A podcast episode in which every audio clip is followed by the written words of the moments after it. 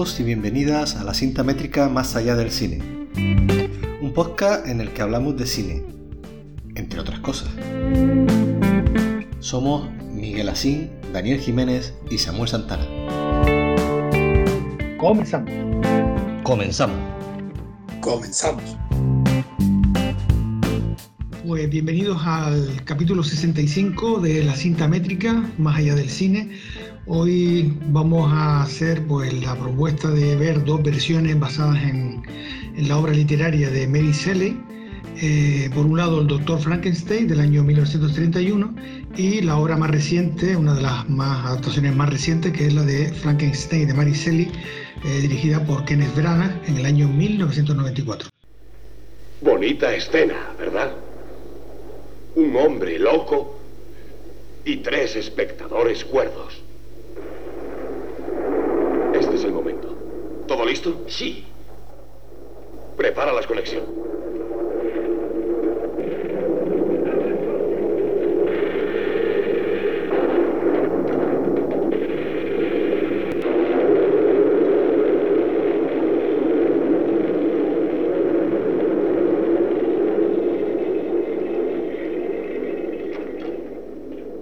Se está moviendo. Está vivo. Está vivo. Está vivo. Está vivo. Está vivo. Está vivo. Está vivo. Está vivo. Está vivo.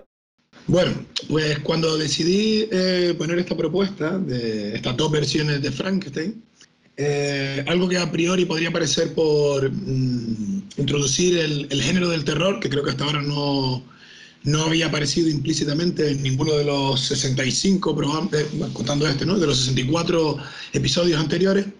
Eh, aunque pueda parecer una propuesta fácil por ese género, nada más de la realidad, creo que lo, avancé un poco al final de, del capítulo anterior, eh, no era esa mi idea. ¿Vale? Personalmente, a título individual, creo que el, Doctor Frankenstein de 1931 yo la pondría entre mi top, en mi top 10 de, del género de terror por ser un clásico, un clásico indiscutible, pero no era esa mi intención. Creo que, que esta historia de, de, Mary Shelley, en estas dos versiones y una tercera, que para mí son las mejores, que es la de, de la Hammer de 1957, La maldición de Frankenstein, interpretada por Peter Cushing y Christopher Lee, estaría entre mi top 3 de esta historia. Pero lo que quería tratar con este tema es, es que... Es, no lo diría la dualidad del hombre, sino el conflicto del hombre, ¿no? Creo que esta es una, una historia que tiene bastante profundidad, que, toma, que, toca el tema de, de, la obsesión, de la razón, de la virtud, y que tiene como, como, como epicentro de, la historia eso, lo que decía antes, ¿no? El conflicto del hombre con su mortalidad. Algo que, que, que, que ha atormentado, digamos así, ¿no? O, o, que ha ocupado la mente del hombre desde que es consciente de eso, de su mortalidad, y que en esta historia atemporal se trata con, con, bastante profundidad. Yo creo que sí, es una historia de terror, es una historia de ciencia y que nos lleva a hacernos una serie de preguntas que nos llevan a, a una reflexión moral. Y creo que por eso, además de ser una crítica social, es una, es una película, o en este caso película no, basada en una novela, es una película atemporal y que vale para cualquier momento, ¿vale? Entonces yo creo que el debate fundamental aquí, o por lo menos por donde yo quería encauzarlo al, al introducir estas propuestas, era por eso, por la reflexión moral que nos lleva eh, esta historia. Ya luego, cuando les deje a ustedes su introducción, si lo vemos así, planteo estas preguntas que yo creo que son el eje fundamental de, de esta historia. Eh, sí, efectivamente, me parece que todos esos temas eh, salen en la película y se tocan y son fundamentales para, para, entender que en el fondo es como una respuesta también que, que ha tenido el ser humano, eh, el tema de la mortalidad y tal, ¿no? Pero sí es verdad que, bueno, eh, yo la verdad que últimamente parece que me, me, centro más a lo mejor en la parte visual de las películas, que, que bueno, y en este caso, que lógicamente estamos tratando pues, dos versiones de un mismo texto, y por otro lado, digo de paso que, que, la verdad que hubiese estado interesante que el programa que dedicamos a Alfred Hitchcock y a los pájaros, donde leíamos la novela y después la película, la verdad que aquí creo que hubiese pegado más, porque porque claro, a la hora ahora de analizar dos películas que están basadas en un mismo texto, hubiese sido bueno haber conocido el texto, que yo personalmente No sé si en el caso de ustedes, pero yo personalmente no lo conozco. ¿no? Entonces, en principio, estamos ante dos propuestas que, aunque el meollo central es el mismo, eh, bueno, eh, ese meollo central es verdad que, que, es el mismo en ambas películas, pero quizás yo me he centrado más a lo mejor, que también pues lo hablaremos también y saldrá en el debate también un poco, cómo abordar técnicamente y cómo abordar una historia en 1931 con un resultado y en 1994 con otro, que al final es resultado o consecuencia del momento en el que tú haces esa adaptación, ¿no? Pero bueno, pues yo creo que hay debate para todo, como siempre, ¿no? Bueno, recogiendo un poco el testigo de lo último que tú decías, Miguel, eh, yo creo que hay debate para, lo, para, para las dos cosas, tanto para el visual como para, para la parte eh, que Dani plantea de, la mortalidad del hombre, el más allá de la vida, el, el prolongar la vida y demás. Mm, creo que podemos tratar los dos temas eh, porque creo que se da, creo que se da. También es cierto que vi, eh, mientras veía las películas, vi lo mismo que tú comentabas, Miguel, lo de el, el, tema de la lectura del libro y las dos películas. Me planteé exactamente lo mismo. Digo, joder, esto, hubiese sido también una buena opción de dos películas diferentes de, que, y la adaptación de, del mismo libro para dos películas totalmente diferentes, una en un año, en el 31, otra en 1931 y otra en 1994, con técnicas diferentes, con formas de hacer diferentes y demás. Eh, yo siento también que me, eh, que, me fijé muchísimo en, en, eh, muchas partes de técnica, pero no quita que, que, en algunas cosas también me, me, centrara en, en, la parte humana o, o, la parte del monstruo, ¿no? viendo también la diferencia del comportamiento del monstruo en, una película y en otra, que a mí me pareció incluso más interesante cómo plantearon los dos directores el monstruo, cómo la, la plantearon en 1931 y cómo la plantean en 1994, me parece incluso hasta más interesante que, que, la historia de, de, Víctor Frankenstein o Henry Frankenstein que decían en, la, primera, en la primera película. Eh, y sus planteamientos de, cómo alargar la vida o cómo, o cómo llevar la vida más allá. Me parecía más interesante a mí, me fijé muchas, muchas veces en, en cómo, cómo los comportamientos del monstruo y cómo se hacía más humano o menos humano eh, este, el, el, monstruo de, de Dr. Frankenstein. Bueno, yo que sí, yo sí he leído la novela, estaría bien traerla aquí, lo que pasa es que esta sí es más ladrillito. ¿eh? No es excesivamente grande, pero no es un relato como los que hemos tocado aquí.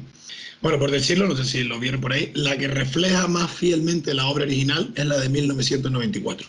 ¿Vale? Tiene elementos que no son, pero e, esa sí es más fiel al texto original.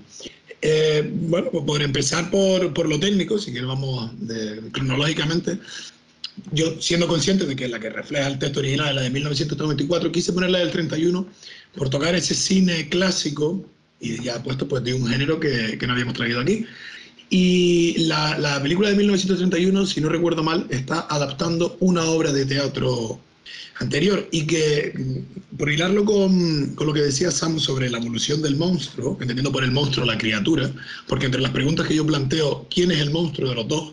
Está quién es esa. El protagonista real es el doctor, Víctor Frankenstein, que es el que nos lleva al conflicto moral ya eso si quieres lo vamos a tocar después.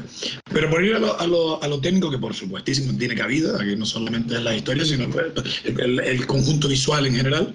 La película de 1931 a mí personalmente me encanta porque introdujo un género que no existía cinematográficamente hablando, que era el del terror, con esas producciones de la Universal, que previamente también había hecho la RKO con anterioridad, con anterioridad o sobre la fecha. Creo que esta película es anterior a King Kong, King Kong es del 33, pero fue como el inicio de un cine por lo menos en Estados Unidos, porque ya existía.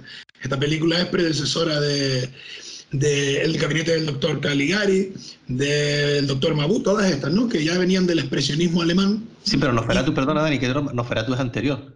Sí, sí, pero no, pero digo, pero Nosferatu no, no es una criatura como si lo es el gabinete del doctor Caligari. Es decir, ah. sí, es, es, anterior, pero que viene de un género que ya existía, ¿no? Y también en una etapa nueva, porque aquello era cine mudo pero elementos que no solo son el terror, sino el inicio de esta película del 31 con el, asalto a la tumba, ¿no? digamos, en el, cementerio, esos elementos góticos, eh, eh, el, crepúsculo al fondo, aunque se note el decorado, ¿no? pero el crepúsculo al, fondo, las cruces eh, inclinadas, las lápidas, una serie de elementos que a posteriori formarán parte de un género en sí mismo. Yo creo que esta película, al igual que hablamos del maquinista de la general en su día o de la quimera del oro, yo creo que ha sido importante traerla como precursora de un género en sí mismo. ¿Vale? Como podemos compararla con la otra versión, que como dije ya es más fiel al texto original, pero que también tiene su, su chicha el, el traer esos primeros pasos que dio el género hasta lo que hoy conocemos como ese cine de terror. Bueno, en mi caso la verdad que el cine, ese género no, no me gusta espectacularmente, no, no, soy bastante fan de, si tengo que ver una película de miedo o de terror, pues la veo. De hecho, bueno, solo de adulto, porque de pequeño es verdad que yo creo que esta película, la del 31, la vi justamente en mis terrores favoritos, si no me equivoco, si la memoria no me falla. Yo la vi de niño. Eh, la que no había visto era la de Kenneth Branagh, conocía la película, de hecho yo pensaba que la había visto, pero cuando estuve mirando así un poco por encima, vi, vi que no, vi que no, vi que no, con lo cual, por primera vez, por primera vez en estos cuatro años, he visto la película más reciente primero, es decir, porque como no la había visto, digo, voy a verla primero y tal. Y claro, ver después la, del 31, después de haber visto la de Kenneth Branagh, me hizo todavía valorarla más del recuerdo que yo ya tenía. Pero claro, el recuerdo que tenía también era eh, muy falseado porque habían pasado muchos años. Y sin lugar a dudas confirma la película del 31 como, no sé si decir obra maestra, pero sí decir, pero sí es verdad que la película basada en la película y también creo que, como dices tú, en una obra de teatro que se estuvo exponiendo unos años antes, está más basada en la tal, pero a diferencia de la de Kenneth Branagh, claro, veo que, se centra en una película de terror y va a lo que va. De hecho, me fascina cuando después de haber visto la de Kenneth Branagh empezó a ver esta y la película empieza en el cementerio, es decir, esto va a saco, es decir, esto lo que quiere hacer es una película de terror donde un ser que es estudiante de medicina, se le cruzan los cables o tiene, bueno, tiene interés en investigar y tal, y, crear vida a través de vida, y va a buscar los cuerpos y tal, y se mete de tal. Es decir, por ejemplo, el preámbulo ese que tiene la película de Kenneth Branagh, que, que lógicamente parte porque la novela lo cuenta así, del Polo Norte y tal, todo eso me sobró en absoluto una vez que empecé a ver la, la del 31.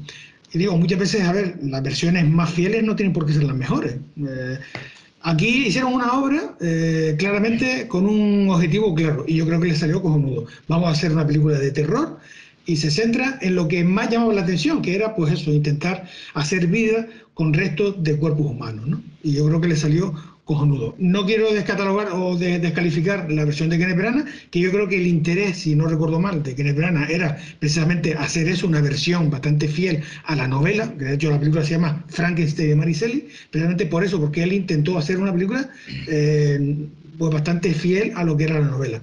Pero lógicamente no tiene eso por qué ser lo mejor como, como estaba diciendo. Vamos a empezar con la pelea. Eh...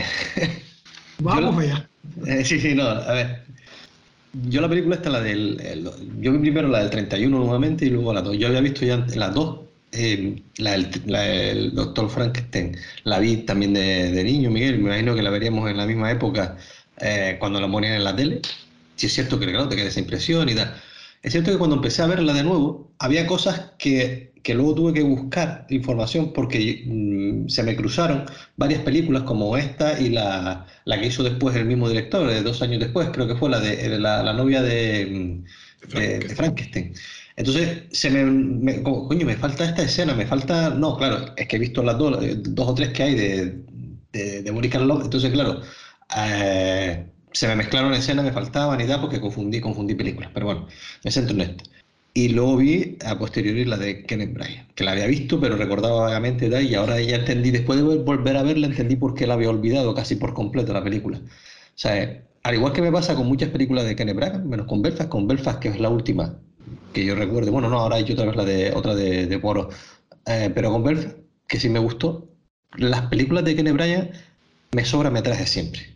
Creo que es un tío que, le gusta regodearse, eh, mira todo lo que sé, mira sé hacer esto, y ahora te, mira y sé utilizar un traveling, y sé poner una grúa, y se hace utilizar todos los objetivos del mundo. Yo creo que el tío mm, mete un exceso de, de, tecnicismo y, de, diálogo en, donde no hace falta, y, para mí personalmente me, me, pasa muchas veces con Kenneth Bryan, que mira que le doy oportunidades a ese hombre, pero en todas, ¿eh? yo creo que se pasa, se, se, le, va, eh, eh, se cree Shakespeare o el Shakespeare de, no sé, yo no, yo no hago películas, entonces él sí, pero, pero no sé, por, por ponerme crítico, me, parece que se cree Shakespeare y narrando, y, pero narrando visualmente y, y, se le va, se le va muchas veces de las manos y creo que en este caso se le volvió a ir de las manos la, la historia. Por supuesto, Robert De Niro de 10 e incluso la, la piba esta, no me acuerdo ahora, la el Carter. Exacto, también, maravilloso. Los, dos, y los dos protagonistas, maravillosos, ¿vale? Volviendo a la de 1931. Yo creo que esta película es una película que el mito de la película, que la caracterización del monstruo, supera a la película.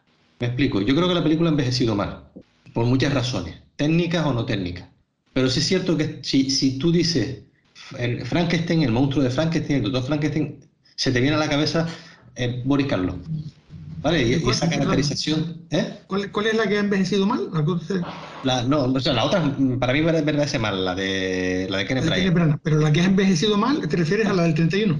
A la del 31. O sea, creo, creo que para mí personalmente, que eh, la película es más el mito de la película ¿vale? Por todo lo que conlleva, por toda la explicación que, han dado ustedes antes, y por lo que decía Dani, que es la primera de, una época, la primera que encabeza unas, películas de terror en, eh, en, Hollywood, todo ese tipo de cosas, perfecto, lo compro, ¿sabes? Eso no, no, pongo ninguna, ninguna pera. Pero creo que digo, creo que la, que la calidad de la película es superada por el mito de ella. ¿Vale? Más allá de que, de, que, de que, sí es cierto mm, que toda esa iconografía de los crucifijos, eh, toda esa iconografía del, de, los cementerios, del ataúd, de, toda esa historia, eh, está, son perfectas y, no voy a decir que no, pero creo, insisto, al igual que por ejemplo la que tú mencionaste antes, El maquinista de la general, creo que esa película no, no ha envejecido mal, sigue siendo una, una película actual cuando la, cuando la veas esta, esta, creo que sí lo, ha, hecho. Te digo, el mito de esta película no lo va a superar ninguna de las que venga detrás. Ninguna, porque incluso mira que la caracterización de, Robert De Niro en, la de Frankenstein de, de Mary Shelley es, maravillosa esa caracterización, me parece espectacular. Incluso me parece que la evolución del monstruo en esa película es natural y, es hasta, hasta cojonuda. Incluso, no sé si has visto la serie esta Penny Dreyfus, no sé si la has visto, Dani yo creo que se basa incluso en, mucha parte en, este monstruo, en el de en la de Kenneth Bryan. En la de Niro. Sí, en la de Niro. Pero la otra es, Frankenstein, ¿sabes? Que cuando dice Frankenstein es esa película, ¿sabes? No, ya está, que, no te cuente ninguna historia más. Y de hecho, digo, y luego si nos vamos a las partes técnicas y toda la historia, eh, se nota que esa película está saliendo del cine mudo. O sea, estamos hablando que en el cine mudo, perdón, el cine sonoro empieza en el 27, 28, si no recuerdo mal ahora mismo, ¿no? Eh, con el cantor de jazz. Y esta película todavía se nota que mm, las actuaciones son de, cine mudo.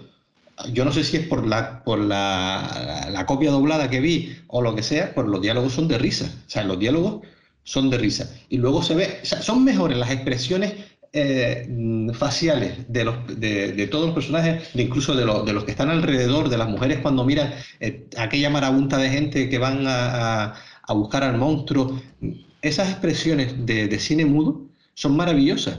Y te digo, para mí es, mejor toda esa expresión, toda, toda esa cosa. Cuando no hablan en la película, para mí está mejor hecho que, con los diálogos. Por eso digo, creo que es una. Eh, que todavía eh, es una, una, de esas películas de transición entre el, sonoro, entre, perdón, entre el mudo y el sonoro, que la parte eh, sonora lo, lo pierde todavía. Más allá, y vuelvo y repito, no voy a decir que no vale la pena esta película, no, no, al contrario, pero creo que el mito de la película o, toda esa historia que tenemos nosotros en la cabeza de la película eh, supera su calidad. Bueno, yo como dije al principio, es decir, eh, tanto una película como otra es fruto del momento en el que se hace. Tanto la del 31, lógicamente, efectivamente, yo creo que coincido contigo en que está justo hecha después de terminar ya el cine mudo, son las, de las primeras propuestas o primeras películas de cine sonoro. A mí, sinceramente, no me pareció que, no, que el tiempo la haya tratado mal o que no haya podido superar el paso del tiempo. A mí lo que me rayó fue el doblaje. Yo creo que esa película me hubiese gustado, claro, después ya de, cuando terminas de verla, dice, me hubiese gustado ver la versión original, porque el doblaje me parece pésimo. El doblaje es pésimo. El doblaje en castellano, yo por lo menos la, que, la versión que yo vi, era pésima. No sé si ese es la versión doblada original de, su momento o es posterior. Yo creo que me sonaba que es posterior, eso, ese doblaje no me pega a mí para, para una película de la época. En ese, sí, en ese sentido sí que me rayó la película, pero claro, mm, la propuesta visual, claro, yo sé que es una película del año 31, es decir, yo lo que no puedo hacer es ver una película del año 31 o cuando la comparamos con la de Kenneth Branagh, es que digo, son las dos son son hijos de su momento, ¿no? Entonces, bueno, yo no, yo no, especialmente no vi eso que tú viste. De hecho, yo me encanta ese blanco y negro, me encanta esa, es, lo que estaba diciendo Dani al principio, es, el cine, ese expresionista alemán, que esa influencia, ¿no? Y me encanta. Yo no noté que, porque eso lo notas, si, si tú lo viste, si tú ves la película y dices, bueno, lo percibes. Yo personalmente, yo me centré como negativo en el doblaje. El doblaje me pareció pésimo, pero lo otro, la película del 31, lógicamente, lógicamente, hay propuestas de ese año, como es La General, de, de Martin Buster Keaton, que la vimos aquí y para mí sigue siendo una de las tres, cinco películas o diez películas de la historia del cine, porque esa es verdad que no ha pasado, no ha pasado. Pero yo no lo vi tan claramente como tú lo, lo muestras, pero bueno, me parece estupendo. Para intentar enlazarlo todo, fíjate que en la comparación que estamos haciendo, comparando, porque es lo que ha salido, ¿no? El, el maquinista de la General con, con, esta película. Hay que tener en cuenta dos cosas fundamentales. Buster Keaton era un genio y, y James Whale no dejaba de ser un artesano más. Es como, como, si queremos comparar una película de Hitchcock con una cagalló, salvando la distancia y con todos mis respetos a James Whale. O sea, estamos comparando cosas distintas. Y luego, en una, lo que le estamos, o sea, una, evidentemente no, es una película muda de Splastic, donde el humor creado por un genio del humor está magníficamente representado, más allá de la historia que nos quiere contar. Y en esta, lo que me ha parecido entender a Samu, de la versión del 31, que ha envejecido, envejecido mal por el tratamiento del guion, ¿no? Que es de chiste, es lo que entendí yo. Sí, sí, sí, sí, vamos a ver. Eh, mm, yo entiendo lo que ustedes dicen de, que, y lo comparto perfectamente, y, soy muy defensor de eso, de que cada película es de su tiempo. Y de hecho, si tengo que decidir cuál es mejor de las dos, de las dos que hemos visto, de la de Frankenstein de Minicelli o la de Frankenstein, la, de los dos Frankenstein, es mejor la del 31, pero de calle, de calle. ¿Vale? Eh, entre las dos me quedo con la del 31, por, por lo que es el mito, por lo que es la iconografía y por toda la historia. Pero considero, considero que sí, por guion, hay cosas eh, sobre todo, si yo mira, si la película hubiese sido muda, la película hubiese sido genial, porque la película patina en, en, muchos aspectos, ¿sabes? De buena primera saltan de una cosa a otra sin tener sentido, sea, sin saber, nadie, en, ningún momento había visto nadie al monstruo, todo el mundo ya sabía quién era el monstruo, todo el mundo eh, fue a por el monstruo porque el monstruo era malo, porque no, ¿sabes? Esas cosas es a lo que hablo desde el guion, sí, pero porque eh, el doblaje o porque, no lo sé, digo, yo también me arrepentí de haberla visto doblada esta película. Eh, no sé si es, por ese motivo, por lo que eh, el, cogea todo el rato, cogea todo el rato. Te vuelvo y repito, si la película hubiese sido muda, la película hubiese ganado. Es, a, lo que, a la conclusión que yo llego. Vale, bueno, lo que iba a decir. Y ahora lo llevo a, esa comparación que dijiste tú de la crítica del, del, del guion. Bueno, mi opinión sobre estas dos películas es, imparcial totalmente, porque yo me encantan las dos, una por una cosa, otra por otra. La de 1931, como dije al principio, la he introducido aquí, siendo no fiel al material original, más allá de lo esencial, revivir una, criatura muerta, ¿no? digamos, porque, como dije, genera las bases de un género en sí mismo y que dio pie a muchísimas producciones, Drácula de Vera Lugosi, La momia con el propio Boris Karloff, El hombre lobo con... Eh, no recuerdo cómo se llamaba este, el que hizo del jorobado de Notre Dame, en las versiones mudas, pues el hijo hizo del hombre lobo, no recuerdo ahora. Pero vamos, al igual que en la semana pasada, hace dos semanas, veíamos un género en sí mismo, todas estas producciones orientales, con esos elementos característicos de esas producciones, estas películas tienen esos propios elementos dentro de su contexto histórico y de su género. Producciones cortas de 70 minutos que probablemente estén eh, recortadas en un tiempo en el que no se medía tanto o no se tenía tanto en cuenta esa continuidad o linealidad de los diálogos o de la narración en sí misma. Por eso digo que hay que verlo en su contexto, como bien dijo Miguel, y dentro de ese contexto me parece una absoluta obra maestra desde mi punto de vista. Es un género que me encanta en sí mismo y estas producciones en concreto. Había tardado en traerla porque intentamos buscar un poco algo que estemos un poco los tres más de acuerdo o no, eso lo de menos no, pero a mí es un género que me encanta. Respetando todas las opiniones, yo eh, los escucho, pero es como si yo criticara saltando por los bambús hace dos semanas. Quiero decir, es un género en sí mismo. Y esta película, sobre todo esta adaptación en concreto del 31, va a lo que va recorta muchísimo de la historia original, de hecho no se centra en lo verdaderamente importante y aquí va a los elementos de terror, incluso introduciendo elementos nuevos. El personaje de Igor, que aquí no se llama ni Igor, el molino, la criatura aquí no habla cuando habla, o sea, va al, va al terror, va al grano, como bien dijo Miguel. Te puede dar menos miedo, ¿no? Ya han pasado casi 100 años y, hemos visto mucho como para que esto no te miedo. Pero tiene, no deja de tener ese encanto de cine gótico, como podía tener la película de Nosferatu cuando vimos en el festival. Miedo no nos dio, pero somos capaces de apreciar el arte que hay ahí. Pues creo, o por lo menos así lo veo yo, que esta película tiene mucho de que rascar. Estoy de acuerdo con lo que dice Samu de que, obviamente sí, a diferencia de la película de Brana, aquí el personaje es el monstruo, al que más luego se llamó Frankenstein, y lo vemos en la, en la segunda versión, que se llama La novia de Frankenstein, pero es la novia de la criatura. Por eso luego posteriormente tendemos a creer que Frankenstein es el monstruo, cuando no, eh, Frankenstein es el doctor. ¿no? Se, generó, se generó una serie de, de elementos que, que, que, luego han hecho historia, ¿no? digamos, que han ido modificando el mito. Claro, en esta película, como digo, centrada en el terror, entendiéndose por el momento, ¿no? Va a lo que va, a elementos que te pueden dar más o menos terror. La propia criatura en sí mismo generó un icono. Pero a lo que iba a decir antes, fíjate, Samu, que critica las dos películas, con respeto, por supuesto, a tu opinión, ¿no? Las dos películas, a los dos por lo contrario. Esta porque los diálogos son malos y se me pareció entenderte antes, y la de Kenneth Branagh porque los diálogos son excesivos.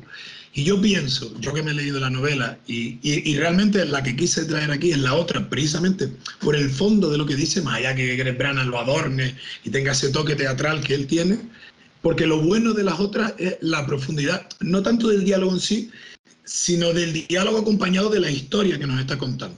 Entonces, por eso digo, no te entendí cuando en una criticas una cosa y en la otra criticas la contraria. Es decir, precisamente las dos versiones son complementarias por eso, porque en una el personaje es el monstruo, y en la otra, el personaje verdaderamente importante es eh, el doctor por todo el conflicto moral que trae lo que lleva, que en la versión del 31 no vemos porque va al grano directamente, vamos. No, yo no critico a la otra, vamos a ver, no critico a la otra por, por eh, los diálogos, de, sino por lo excesivo de Kenneth Brian o Brana. O sea, vamos a ver, lo mismo el conflicto, vuelvo a repito, yo no soy director de cine, lo puede resolver de otra forma que no sea tan excesivo ni tan adornado. O sea, la parte de Robert De Niro, la parte del monstruo, yo creo que lo, es de sobresaliente cómo, cómo lo dirige, eh, cómo está eh, guionizado y todo. O sea, pero yo creo que él me parece que se da autobombo a su personaje. No sé si, me explico. O sea, yo creo que, que, que lo sí, puede haber. Tiene pegar de eso claro, es, que, es, que, eso es lo que voy, es que es lo que voy, ¿sabes? Que, el problema es, no es, no es el guion, es que Nebrana. a lo mejor si él dirige la película y no sale él, ese guion recorta la mitad de las cosas que hace mm, porque no, no tiene sentido. O sea, hay, cosas que, que, yo que no la vi, que la vi carente de sentido. No critico el guion, ¿sabes? Que critico la forma que él tiene de, contar las cosas y, y, y, cómo abusa de ello, porque digo, la, la parte, y vuelvo y repito lo que acabo de decir ahora mismo, la parte del monstruo es maravillosa. Además, esa evolución que, por ejemplo, no se ve en, la del 31, es, como tú dices, complementaria porque te puedes juntar una y otra y, ves todo lo, que ha sido el monstruo. Y además de cómo acaba el monstruo y todo, toda esa historia, que, que, en eso sí que, lo había leído, esa parte sí que lo había leído en del libro, sé que, acaba igual en el libro que, en la película de, de, de Mary Pero mm, en la otra lo que critico son los diálogos, más que el guion, son los diálogos, porque Es que te vuelvo y repito, yo creo que si esa película la haces smooth, tal como está, componiendo cuatro cartelitos, como cuando La de, vimos la de Brana, dice. Sí, no, la otra, la de. No, no, 31. el La 31. 31.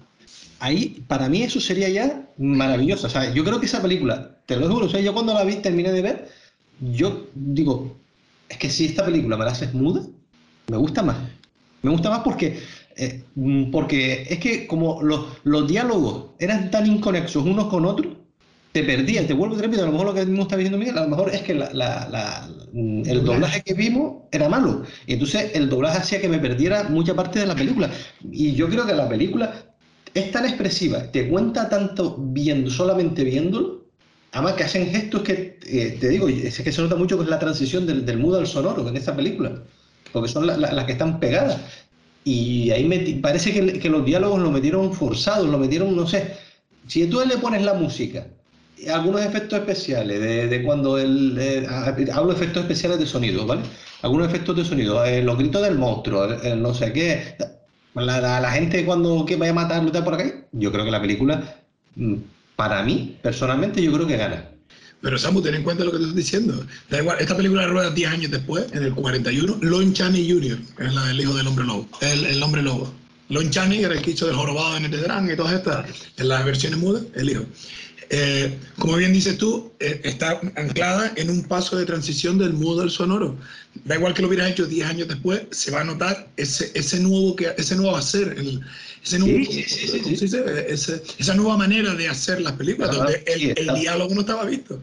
Que sí, que sí, pero, pero Dani, que, que te digo que, que, que yo no la critico porque sea del 31, porque... Y, y- No, pero completamente- lo, lo digo porque que para mí, en, en- en esa, en, esa, mm, en ese mundo paralelo, en esa ucronía, eh, para mí sería, hubiese sido mejor todavía la película si hubiese sido muda. Yo creo que por parte, yo creo que tiene que jugar mucho en esa decisión, en esa opinión tuya, el tema del doblaje, creo yo. Porque a mí me queda, me queda la espinita de, a lo mejor la busco, la busco en versión original. A ver, de todos modos, sí te doy la razón en otra cosa, en la continuidad. Tiene problemas de continuidad esa película. ¿Sabes? Cuando pasa lo de la niña, por ejemplo, ya todo el pueblo sabe ya lo que ha pasado. Eh, a veces, bueno, la misma escena final, yo no lo entendí, la escena final, es decir, me encantó la escena final, de hecho, esa era la escena que yo voy a elegir de esta película, que es la del, la del molino quemándose y visto desde abajo, la verdad que esa escena cojonuda, pero tiene después una escena con el tío, con el padre de, con el padre del doctor, que, que, bueno, que se ve allí con las camareras y tal, ¿sabes? Tiene un par de escenas que incluso esas escenas donde él se intentaba ser hasta gracioso y todo, y no sé si, eh, bueno, me, me un poco, porque el producto está claro, que tú querías hacer una película de terror, ¿no? Y después, no sé si era por, por contrarrestar, pero la figura del padre de él, la figura del padre estaba siempre haciendo chistes y tal, no sé, no- no- es quizás el personaje que, que más me descuadraba. Yo sí quería, para ir avanzando un poco, eh, centrarme a lo mejor en, en lo que es el personaje de, de- del monstruo, de la bestia, porque sí es verdad que esa, esa primera, yo creo que no es la primera película, eh, esta, la del 31 creo que muy posiblemente en el cine mudo sería algo a lo mejor también. Pero bueno, quizás la imagen de esta película es la que ha pasado, es decir, es la primera vez que se pone de manifiesto de una forma importante algo que fue descrito en un libro, ¿no? Pero me parece eh, que ha que ha traspasado todos los tiempos, porque esa figura creada en esta película ah, es la que un poco, los trazos por lo menos generales, son los que han pasado cada vez que hablamos de Frankenstein. Ahora, 100 años después, la imagen que nos viene es ese Frankenstein de, de esa película, ¿no? Y lo pongo en contraposición con la película de Kenneth Branagh, porque una de las cosas que me gustó fue la puesta en escena del, del, del, de Robert De Niro, ¿no? Es decir, no era un monstruo tal, era o sea, a mí eh, Robert De Niro, el personaje eh, del monstruo, me resulta más humano. no me resulta tan monstruoso como era en, aquel- en la película del 31, sino más humano. O sea, tú veías a Robert De Niro y era una persona que ve claramente que está llena de cicatrices porque ha sido cosida de, de varios trozos, las manos y tal, y no tenía ese aspecto tanto de monstruo, sino de un ser humano deforme. No sé, hay otra, aparte que después la estética con, esa, con ese abrigo que llevaba y tal, la verdad que cuando se veía en la nieve y tal, era como nudo verlo, la verdad que tiene una imagen bastante potente, ¿no? Pero un poco lo que, lo que quería señalar es eso, y me parece que quiero valorar bastante la propuesta de Kenneth Branagh a la hora de presentar visualmente al monstruo, ¿no? que rompe total con todos los esquemas anteriores. Eso creo que tiene una explicación porque obviamente la novela, la, caracterización de Kenneth Branagh es más parecida a lo que describe Meltzer en el original. Y en este caso la versión de Boris Karloff del Universal quedó registrada por la propia Universal y en producciones posteriores no se pudo repetir esa estética de manera oficial, salvo en propias producciones de ellos medianamente eh, similares, porque eso no es original de Mericelli, es original de la Universal. De la Universal, de esa película. Claro, y estoy de acuerdo, es lo que ha quedado en el ideario colectivo. Tú me vas a comprar un disfraz de Frankenstein y te vas a comprar eso, con la cabeza grande, los tornillos, que luego lo que se vio en la familia Monster, eh, el sirviente de la familia Adam, ¿no? Todo eso que queda mm, recogiendo esa estética. Pero la de Robert De Niro es esa, efectivamente original. Y sobre lo que dijiste antes, Samuel, esa evolución de, de la criatura, no me gusta llamarlo el monstruo porque yo sigo diciendo que me pregunto quién es el monstruo de los dos. Eh, eh, la versión del Universal, para precisamente redundar en el terror de lo que te viene encima, eh, introduce un elemento que luego parodia genialmente Gene Wilder y Mel Brooks en El jovencito Frankenstein, que es cuando van a robar el cerebro y se cae el bueno y tiene que coger el cerebro normal. En este caso es lo que explica que esta, esta versión original del monstruo de la criatura no hable, no sea capaz de ser medianamente inteligente, mientras que la de, la de Kenneth Branagh sí. Porque sí, puede ser una, o tener parte de un asesino, pero es un cerebro normal, que tiene la capacidad de ir desarrollándose. En el caso de Boris Karloff, no. Y esa es la explicación. Su versión es más limitada en ese sentido y lo que ayuda a centrarlo en la versión terrorífica del asunto. Pero sigo diciendo que la versión de Boris Karloff también tiene cierta dualidad, y si quiere ya nos ponemos en materia sobre el, el monstruo y la criatura, ¿no? O el monstruo y el no monstruo. Eh, por ir al caso de Boris Karloff, ¿ustedes qué piensan eh, sobre el monstruo, quién es y quién no? Porque yo vi elementos en la criatura que lo hacen humano y, nos da una explicación de por qué es como es y actúa como actúa. Pues dila, dila, dila. Bueno, eh, sin ir más lejos, él sí, él es una criatura Vamos a, vamos a ponerle que incluso si ya ha nacido previamente necesita cierto periodo para reír poco a poco, ir avanzando, ¿no? Un día, dos días, tres horas, lo que sea. Pero esto me lleva a la primera pregunta que les iba a plantear al principio. ¿El ser humano nace, el ser vivo en general, porque esto pasa con todo, creo yo, ¿el ser humano nace o se hace? Sí, él tiene un cerebro normal, entre comillas, pero lo han molido a palo desde el segundo uno. Yo entiendo que actúe como actúa. Y lo digo porque cuando se encuentra la niña en el, en el, lago, la escena esa de la niña que fue censurada en su momento y luego incluso recortada, sí, la mata, la tira, la tira al agua, que es lo que luego desemboca que toda la muchedumbre vaya por él. Eso que decimos, bueno, queda como inconexo, se entiende. Y dentro de esas producciones tú vas a ver que así era la manera de narrar, limitada por la experiencia propia de 1931. Pero se entiende lo que te están contando. Lo que pasa es que lo podemos mirar luego en, el, en 2023, ¿cómo nos contarías esta historia? Bueno, lo que iba. Eh, él está jugando con la niña, cuando ve a la niña tiene una actitud normal, pasiva, no, es agresivo, y por su deficiencia o su incapacidad, digamos, la tira al mar. De hecho, la tira, ve que no sale y se va asustado. O sea, por lo tanto, digo, ¿quién es el monstruo aquí?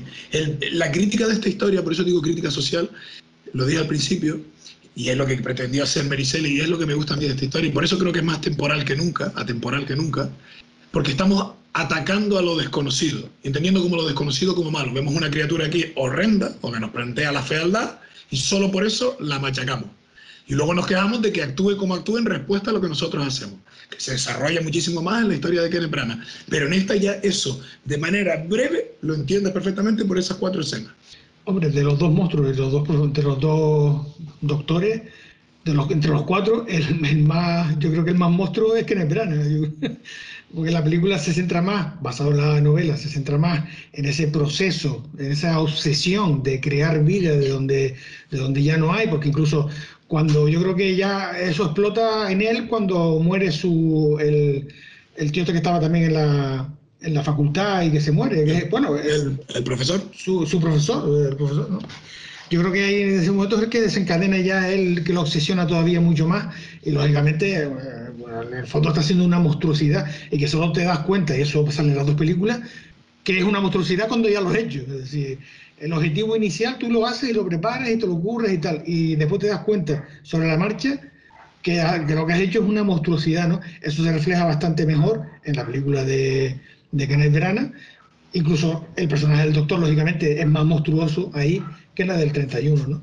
Yo creo que la del 31 coincidimos en que eso, la película fue montada para, pues, montada para mostrar lo que quería mostrar, pues eso, hacer una película de terror y tal, y a lo mejor también lo que tú dijiste, como está basada más a lo mejor directamente de la obra de teatro que se había hecho unos años antes, pues muy posiblemente la historia de teatro se basaba en eso, en lo más, en lo más que te llama la, la, novela, más que el conflicto moral, más que tal, en la historia que cuenta, es decir, de, de, de intentar crear vida de, diferentes estados. A mí lo que sí me pareció un poco precipitado en la película de Kenneth Branagh es cuando va a repetirlo con Elena Bonham Carter, eh, me pareció como muy precipitado, incluso cosiendo cuerpo, porque vamos a ver, yo entiendo que si tú quieres crear un ser perfecto, entiendo que tú busques partes de distintos, busques el mejor cerebro, busques las mejores manos, busques tal, intentes hacer, pero para, ah, en el caso de ella no tenía sentido que buscaras buscaras de distintos cuerpos para, ¿sabes? Que cogieras de la otra chica, que quise interpretar que quería coger, cogió de, otra, no sé, creo, ¿no? Cogió de, de otra de otras mujeres partes para, para, lograr hacer...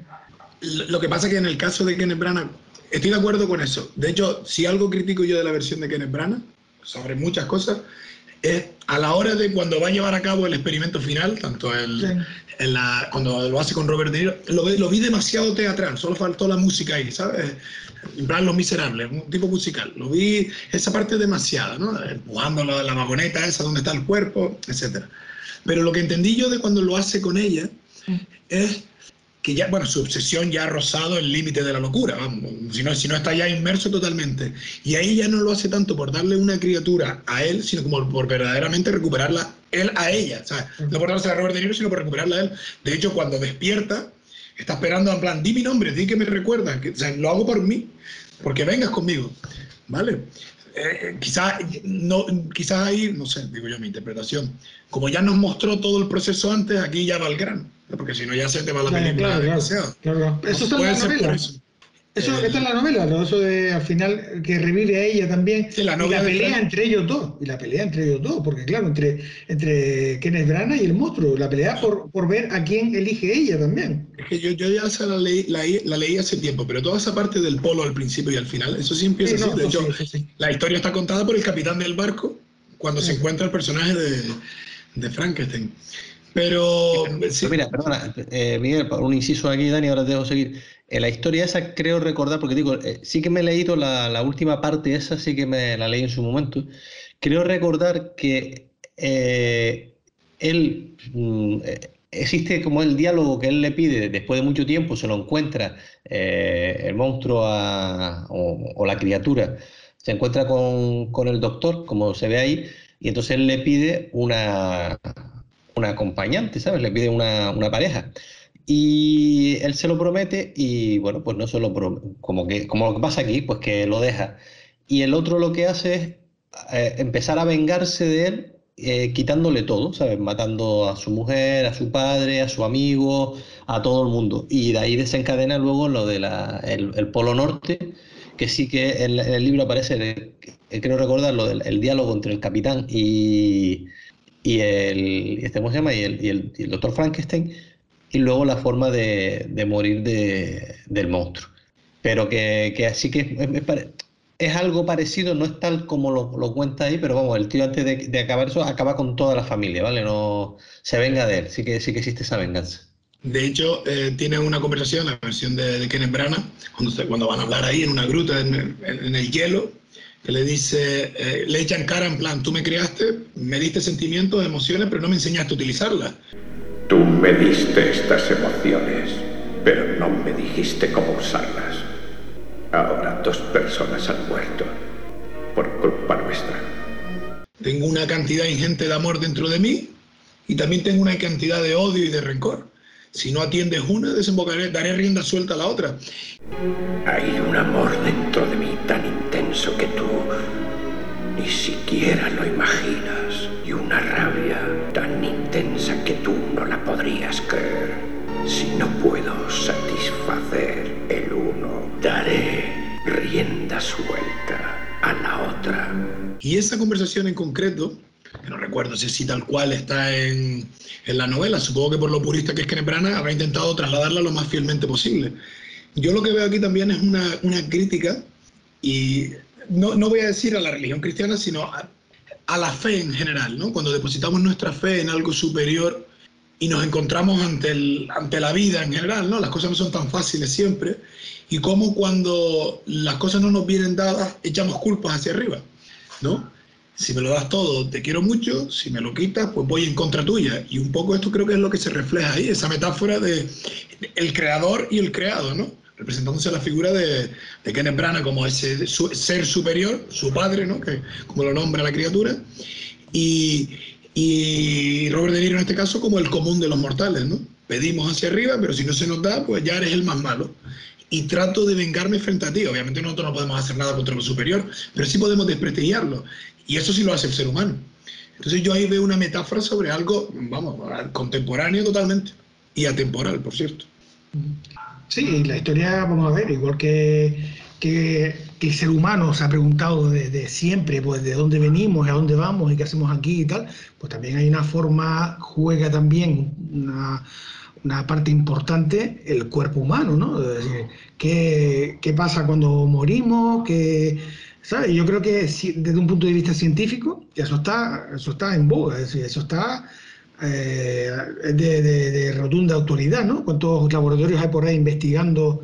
Eh, bueno, ya no sé si, si, crear vida después de la muerte, pero el tema de, por ejemplo, me viene ahora a la mente el tema de, de la oveja aquella, Dolly, ¿no? Dolly. ¿no? Dolly, Dolly pues eso, todo, todo, todo ese mundo genético y tal ha sido también una de las búsquedas del hombre, quizá a lo mejor de los últimos 200 o 300 años, donde un poco la ciencia, el conocimiento te ha llevado también pues, a investigar y a seguir, pero claro, un mundo tan peligroso y tan, tan peligroso porque también el ser humano se ha metido en una, en una serie de historias, tal y como ha evolucionado la historia, me parece a mí que el hombre, el ser humano como tal, se ha se ha autoimpuesto una serie de cuestiones morales, religiosas y tal, que a veces chocan con eso, pero bueno, que eso está en, de rotunda actualidad, digo yo, vamos. Por eso digo que, más que nunca, y esta historia tiene 200 años ya, y es completamente atemporal y, está, está ligada al, deseo del ser humano de permanencia, de querer permanecer eternamente, ¿no? Entonces, yo entre las preguntas que me hago... Coño, eh, perdón, ahora me acabo de dar cuenta, claro, por eso te gustan tanto los inmortales. Por supuesto. Por supuesto. Aparte de por la banda sonora y Christopher Lambert. Sí. Que, yo creo que hay otra pregunta aquí fundamental. Vamos un poco para atrás. Yo pienso que el doctor, en esencia, es un tío súper inteligente, es hijo, por donde está narrado la novela, ¿no? de su tiempo, donde en 1800 y pico era, 1800 y poco, sobre todo cuando escribió la novela Shelley, creo que era alrededor de 1818, ¿no? principio de, del siglo XIX, al comienzo de la revolución industrial, una ansia de conocimiento, de descubrimiento, de avanzar. ¿no? El tío era un genio, pero el hecho, una de las preguntas que yo me hago, el hecho, y como hay muchos genios en la actualidad y la ha habido siempre, ¿no?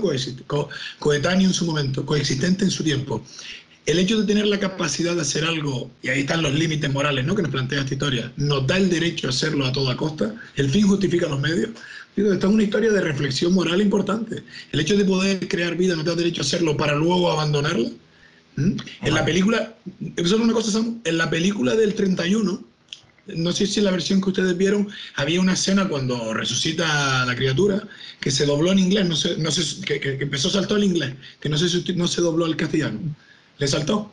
Más o menos algo así. Sí, cuando se levantó él de la, sí, asiento, ¿no? En ese momento, sí. Digo, está vivo, está vivo. Y más o menos decía que el, el, el, doctor, que ya sabía lo que se sentía al ser Dios, ¿no? Por crear vida. Vale. Yo pienso que tanto en una versión como en otra se muestra también la inteligencia del doctor por ser capaz de hacer lo que hace, pero también su egoísmo y su cobardía. Porque en ambos casos, por supuesto, mucho más desarrollada la de Kenneth eh, cuando tiene miedo, se desentiende totalmente de su responsabilidad. Deja a la criatura y las consecuencias de su criatura tranquilamente. O cuando le afecta a él, ahí se mete. Pero cuando despierta y ve que está vivo y se va y todavía no ha hecho nada, ahí lo deja, sálvese quien pueda. El tipo es un cobarde. Sea, sí, somos muy inteligentes como especie, hemos llegado hasta donde hemos llegado, pero somos capaces de ponernos a la altura de lo que pretendemos, esa divinidad, ese, ese creador, ¿entiendes lo que quiero decir según lo que nos explica esta historia? Yo digo que ahí están las reflexiones morales y que en la actualidad eso pretendemos crear vida de la nada, clonarnos. Eh, esta historia es contemporánea totalmente. A mí, más allá de que nos guste más la versión o no, me encanta esta historia por el debate moral que plantea. Eh, el libro, eh, lo que te decía antes, lo ver, el libro, aunque ella lo escribiera en 1800 y algo, el, según sale, creo que es 1793, 94, 1794 está basada la historia, aunque ella lo escribiera en 1800 porque en la, en la, película de Kenneth Bryant sí que lo sí que ponen las la fechas y pone sí 1794 y después vuelve 20 años atrás cuando es niño exactamente y va, avanzando de ahí. Creo que es cuando todo cuando él crea a la criatura eh, es en, en, el, en, el, en 94 1794 bueno a lo que iba que quería decirte con el tema ese de la de, de crear y tal. Hay un momento de la película de la de Mary Shelley que, habla casi de, antes del tío dedicarse a, o, venirse ya arriba con el tema de, la, de, crear a, la criatura, yo creo que él habla primero de los trasplantes, eh, de poder cambiar un órgano por otro, de crear vida. Yo, que eso, a mí, esa parte sí que me gustó, o sea, que me parece que digo, joder, que en 1794 o en este caso 1800 y algo, que cuando ella, alguien ya se estuviese planteando, eh, aunque fuera de forma literaria, el trasplante de, de órganos, me, parece ya eh, un avance. Luego otra cosa es que eh, derivemos en, esta creación, ¿no? Porque seguramente cuando se creó la, la oveja Dolly o se creó cualquier otra cosa, en principio era mm, con la idea de crear órganos eh, como se ha hecho en algunas ocasiones, para ver si esos órganos eran compatibles con el cuerpo humano para partir de ahí eh, hacer esos trasplantes y no depender de, donantes anónimos y todo ese tipo de cosas, ¿vale? Pero me estoy metiendo en, otra zanja mm, que no es la película, por lo que comentaba Dani, ¿no? el tema de, de creernos dioses o hasta dónde puede llegar la moral bueno, pues para eso están las instituciones y eso están eh, las leyes para decir hasta aquí puedes llegar. Tú a partir de ahí, como hizo el de la oveja Dolly, te la saltas y creas un, algo clonado o eh, el famoso este Doctor Muerte o, los experimentos nazis durante la Segunda Guerra Mundial y todo, todo el mandato de Hitler, la cantidad de cosas que no sabremos o no queremos o no quieren que sepamos de lo que investigó esta gente con, con respecto a todo este tipo de cosas. Entonces, mm, yéndonos a las fechas, por eso te, hablo, te, hablaba de las fechas, ¿no? Por, ir eh, poniendo fechas y, y, acercando, e ir acercándonos a, a, nuestro tiempo. Fíjate, ya en esa época ya se hablaba de este tipo de cosas, porque si ella lo pone, porque seguramente en alguna, algunas en reuniones o en lo que fuera, ya ella había oído hablar de, de, del tema de trasplantes, del tema de poder crear vida de esta forma y, demás. Entonces, es un poco como todo, ¿sabes? Vas, vas, avanzando en la ciencia hasta que alguien dice, coño, ¿y si creamos un, un ser humano? ¿Y si creamos... ese, no, te iba a decir, es justamente ese, ese en concreto porque es lo que plantea aquí, pero ese en la ciencia en general es el debate que plantea esta historia. ¿Quién, pone, ¿quién pone los, ¿quién pone los límites éticos de lo que es o no correcto? Porque en esencia... Sí, sí, sí, sí, por supuesto. La ciencia es indispensable, es necesaria. Es necesaria. Pero se demuestra en esta historia, como se ha demostrado, supongo, en alguna otra cosa. Yo no sé si, aquí ya es teorizar. Vamos a suponer que el coronavirus fue algo con otra finalidad y se fue de las manos. Es, es una teoría, ¿no? Lo que plantea esto es, sí, somos capaces de hacer lo que quiera. Es el, el, logro del ser humano, de proponerse algo e ir a por ello. Pero ¿estamos realmente preparados para, si fallamos, afrontar las consecuencias? Esto es una novela, pero la ciencia ha fallado.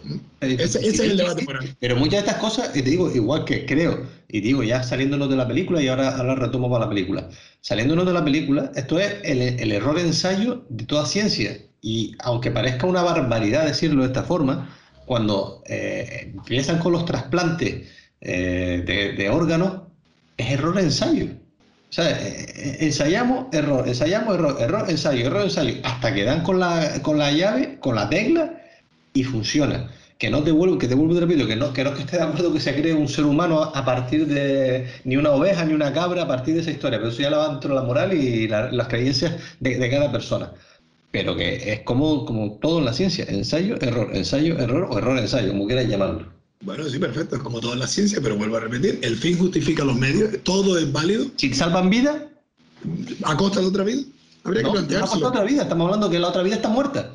Bueno, en el caso de ese sí, pero cuando se hacía un, un trasplante en un principio, probablemente los primeros fallaron. Sí, es lo que me refiero, ese debate moral. el título original de esta novela eh, es Frankenstein o el moderno Prometeo, ¿vale? Que trata el mito de, de Prometeo, cómo le robó el fuego a los dioses para que éste se lo entregara a los hombres, etc. En este caso está simulado por como eh, Frankenstein Prometeo, ¿no? que él entrega el conocimiento ¿no? a través de, de, esta criatura. Pero está preparado el hombre para hacer uso de un conocimiento superior a su capacidad, y digo eso, me lo llevo a la novela, pero también a la vida real. Antes te decías, crear vida.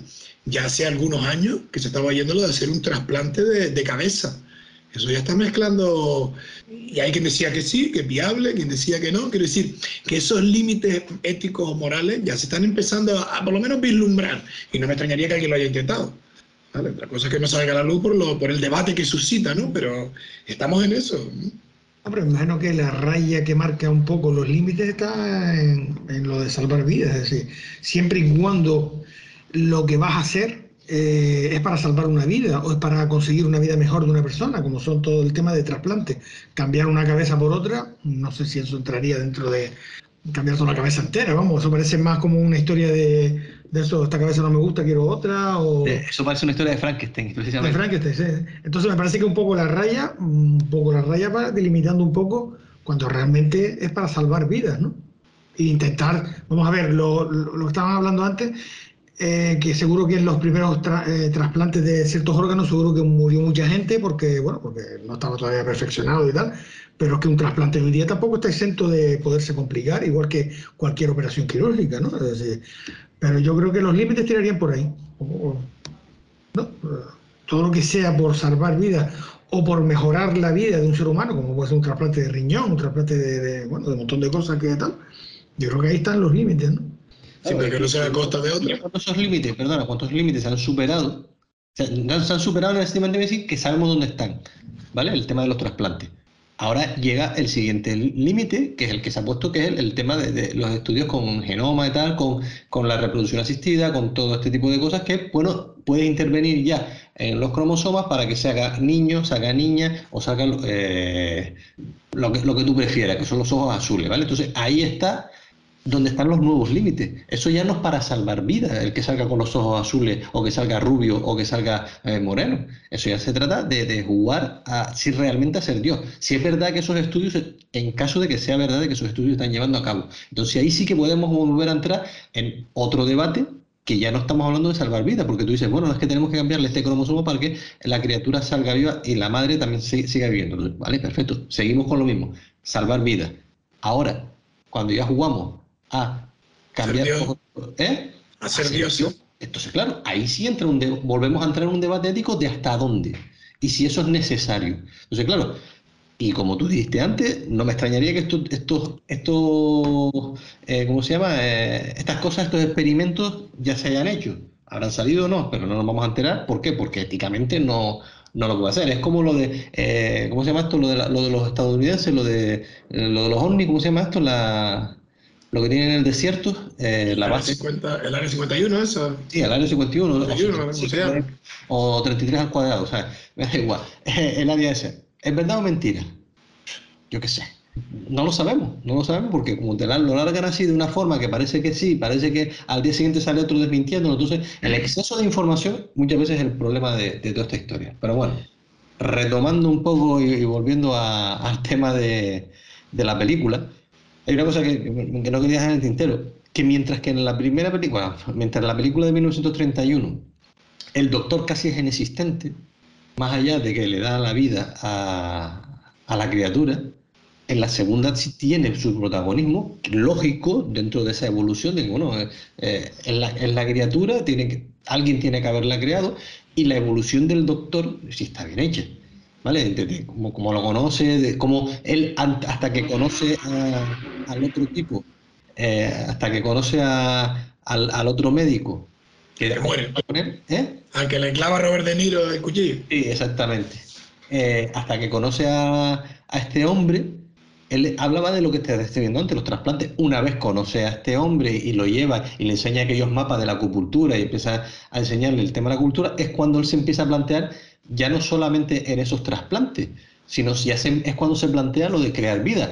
Y que, luego hay también un detalle interesante cuando, cuando hace el experimento con el sapo, que no espera, que, es, uno de los errores que comete él como, como, como científico, no espera a la reacción final del sapo, solamente ve que, que el sapo vive, pero no se da cuenta de que el sapo, a raíz de ese líquido, eh, ¿cómo se llama? El, ah, el. El, líquido amniótico que, que, le inyecta, el sapo doblega su fuerza y es capaz de romper eh, el tarro de cristal.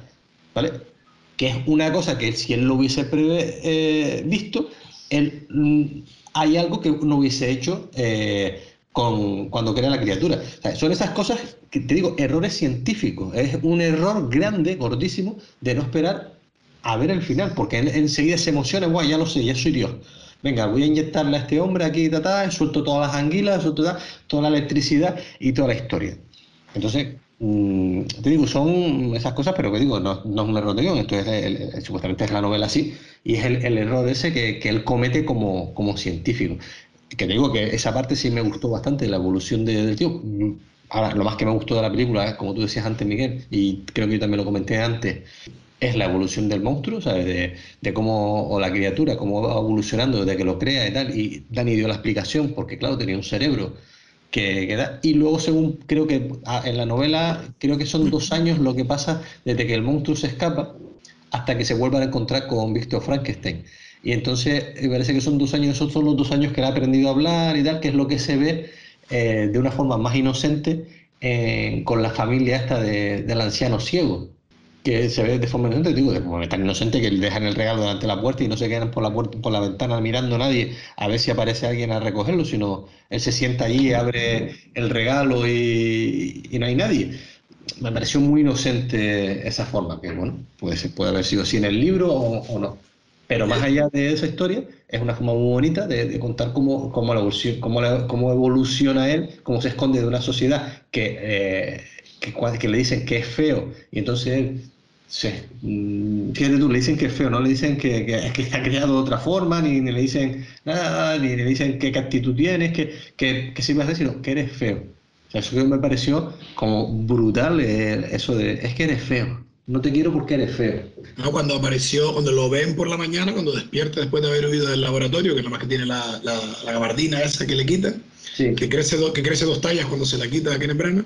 Sí, sí. Eh, como que está ambientada en una época en la que asolaba la peste en Europa, lo que sea, eh, fuiste tú el que nos la trajo porque le ven como la, o el cólera, porque le ven la cara así como desfigurada y tal. Esa parte lo enlaza bien o le da una explicación de, no me sorprende tanto poder ver un tío tan feo, ¿no? Digamos, te creo el causante de esta enfermedad que está asolando el país o Europa. Lo que decía antes, Samu, de la evolución del doctor, eh, volvemos a lo que era al principio, lo que dijimos al principio. En la película del 31 el protagonista es la criatura, en la del, en la del 94 es eh, el doctor, ¿no? porque es el que tiene el arco mayor, o por lo menos se explica mayor. Eh, era el papel que se cogió Kenneth Branagh, ¿eh? Bueno, claro. Era, es muy guapo. Aquí tengo que meter chicha aquí. Porque Desde el principio. Pero yo pienso que es el que tiene la chicha de verdad. No, sí, sí, porque es el que tiene la responsabilidad de todo. Claro, claro, claro. claro. En, la de, en la del 31 el doctor es un medio para justificar eh, o sea, quiero decir, en la, del 31 solo te lo plantean como un loco que quiere crear vida. En la de, la de Kenneth Branagh, no. En la de Kenneth Branagh es un tío que cuando ve morir a su madre, lo que quiere es preservar la vida. No crear vida, preservarla. Y lo mismo que le sucede cuando luego muere el, el, el profesor de él, que dice, esto no debería haber sucedido el que hubiera muerto porque debería ser capaz de mantener la vida. Cuando lo, luego, a raíz de haberlo conocido, cuando descubre que él tenía experimentos para a través de la electricidad y tal, que lo ve cuando hace con la mano del mono, aquella que se ve allí, entonces ya se vuelve loco y empieza a experimentar. Eso tiene un arco bastante importante de, desarrollo de cómo pasa de un científico con un, con un noble ideal, que es mantener la vida, a obsesionarse de tal manera que lo lleva hasta, hasta permitir que familiares suyos vayan muriendo a costa de su creación. ¿Vale? Y, meterse en una rueda que lo lleva de muerte en muerte hasta que dice, mira, pues o te mato tú o me matas a mí, o te mato a ti o me matas a mí. Y en el tema de la, del aprendizaje, ¿a ustedes no les pareció que en la película de Kenneth Branagh, pues realmente donde se muestra ese, proceso de aprendizaje del ser, ¿no? Eh, como muy precipitado, como que aprendió a leer en dos días, Yo sé que, bueno, al final está la pregunta que tú lanzaste al principio, de si somos o no, no si, somos, ¿cómo era la pregunta que hiciste? Si somos el, o, si nos hacemos. El hombre nace, o, se hace. Yo creo que es una mezcla de las dos. El hombre, nace y se hace con todo. Es decir, yo creo que somos la suma de un montón de cosas, de todo lo, de toda la vivencia que tenemos y la capacidad, muchas veces la capacidad para poder eh, pensar qué nos interesa más y qué no, y otra cosa que la vamos mamando sin darnos cuenta, ¿no? Pero en la película me pareció que ese aprendizaje fue como un poco brusco. Es lo que te decía antes, Miguel, que creo que, creo que en el... En el, el libro pasan dos años. En el libro pasan dos años. Creo que si esa es la intención de Kenneth Branagh, no le salió bien, porque la película parece que aprende a leer y a entender de un día para otro, creo. Yo lo entendí así y me parece un error, un fallo de la película, porque creo, creo en ese proceso, creo que ese proceso se puede dar. Oye, al final es, un ser que tenía vida, es un cerebro que tenía vida antes y bueno, mm, creo que puede ser científicamente, no me parece descabellado que ese nuevo ser pues tenga ese, ese proceso de aprendizaje, ¿no? Ahora, que ese proceso de aprendizaje sea con un libro que tiene y porque oyes tres palabras, que es lo que nos muestra la película, no sé, me parece que está mal contado, mal contado ese proceso. Yo creo que lo explicó cuando se encuentran en la cueva de hielo esa, en la gruta, que le dice, ¿qué parte, de repente un día aprendí a tocar esta flauta, este instrumento, mm. dice, mm. ¿qué parte de mí es la que sabe tocarlo? ¿Quiénes serán las personas de las que estoy compuesto? Buenas personas, malas personas. Materiales, nada más. Te equivocas. ¿Sabes que sabía tocar esto? ¿En qué parte de mí residía ese arte? ¿En estas manos? ¿En esta mente? ¿En este corazón? Y el leer y el hablar no son cosas estudiadas, más bien son cosas recordadas. Restos de conocimientos en el cerebro, tal vez. ¿Sabes? Como que tiene un proceso en el que tiene que ir reubicándose, recordando lo que cada parte sabe. Y eh, te das cuenta que él era cojo y de repente camina como si hubiera caminado toda su vida. El personaje originalmente de Robert De Niro, es decir, yo creo que en ese, en ese sentido se explica bien. No es una criatura que nace de la nada. Y como que el cuerpo, lo que yo entiendo, ¿no? Digo que vamos, a mil años luz de esta gente, del científico que te pueda dar esta explicación, que el cuerpo retiene lo que ha aprendido. Ahí, viene qué parte del cuerpo la que retiene. Como yo sabía jugar al baloncesto, mi mano derecha es la que sabe tirar, o está en mi cabeza, en mi cerebro. ¿no? Claro, él lo explica. Pero probablemente el personaje de Robert De Niro sabía leer, otra cosa, y sabía hablar, otra cosa que supiera tocar aquel instrumento. Que es lo que hace simplemente por ver al, al abuelo. Hombre, en la parte 1 se muestra claramente que, que él es un ser malo porque el cerebro era malo. Bueno, ahí tuvimos el debate antes. ¿Malo? ¿Qué entiendes por malo? Porque malo, asesino. De asesino, claro, no, asesino. asesino. si el cerebro era lo mismo. Asesino. Si él espérate, toca la flauta porque, porque, porque tenía un cerebro bueno, en la otra es asesino porque tenía el cerebro de un asesino. Ya estaba, ya hay algo que, que, lo que tú acabas de decir, Dani, de mm, por qué se tira a canasta, porque lo recuerdo en el, en el cerebro o porque eh, aprendo. Pero estás hablando de la del 31. Sí. Sí, claro, porque que, recuerda que, el cerebro, pero recuerda que el cerebro que le ponen a, Boris Karloff dicen que es asesino. Sí. Sí, se le rompe el, el, Ah, vale, vale, sí, no, dice el cerebro normal, este es de un asesino. el normal y cogieron en la normal. Vale, correcto. Pero él, o sea, antes de que él mate a nadie, porque realmente aquí matar no mató. al que mata, al que, lo de la niña fue un accidente, porque ellos estaban tirando flores, flotaba y él quiso hacer lo mismo con la niña, ¿no? Pero el primero que mata es a Igor, que aquí se llama Fritz, que lo ahorca. Sí.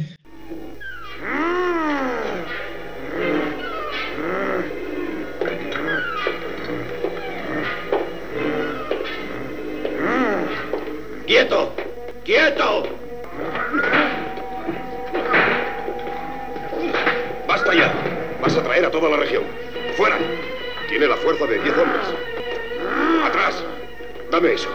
Vamos, Fritz. Aquí tienes. Fuego. Fuego. Toma.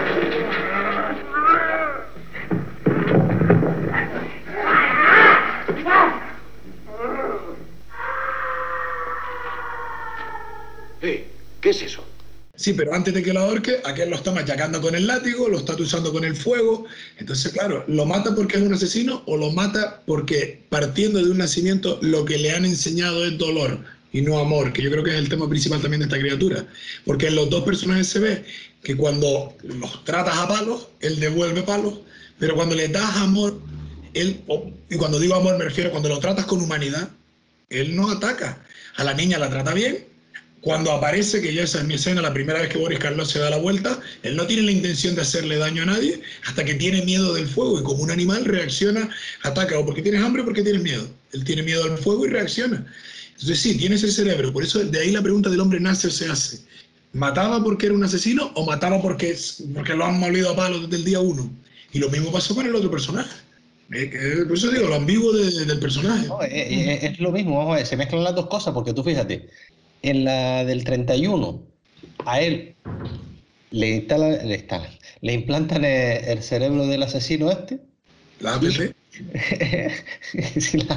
y la, la app chunga se la pone con virus y, y encima lo maltratan, a, lo, lo machacan a palos, con lo cual es normal que el hombre pues, reaccione como reacciona. Y en la del 94, la de Kenneth Branagh, a él le instalan el, el, cerebro de Yayi, el de un científico, el de una. Y encima tiene la suerte de que cae con una gente eh, que se quieren, eh, son pobres, no sé qué. Pero bueno, él se siente ahí, aunque, aunque no lo acogen porque él no, nunca, nunca está con ellos, eh, sino desde fuera, pero ve, ve cariño. Entonces, como que es más humano. Aunque en la, la de Kenneth Bryan, Robert De Niro, cuando se de la criatura, tiene la dualidad, cosa que no tiene el otro, excepto un poquito a lo mejor con el tema de la niña, ¿vale? Pero como tampoco se entiende, se entiende mucho.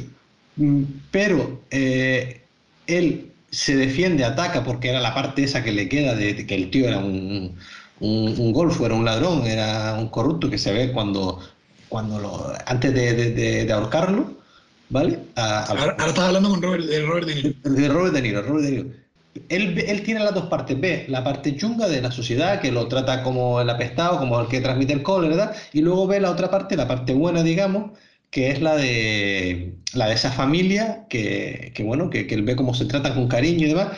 Pero él, ese cariño, luego cuando quiere una novia para, para darlo, para demostrarlo, él nunca lo puede demostrar eh, directamente, quiero decir cara a cara, lo, lo hace con, la, con esta gente recolectándole esa, esa cosecha de los campos helados que ellos no podían, haciendo, espantándole eh, cuando salva al, ciego de, del tipo este que lo quería matar, pero no, nunca es capaz de interactuar con nadie de, de, buena forma, o eso no se ve en ningún momento, no sé si me explico. Aun teniendo el cerebro ese que tenía, él nunca o no se ve interactuar eh, de, esa, de esa parte positiva.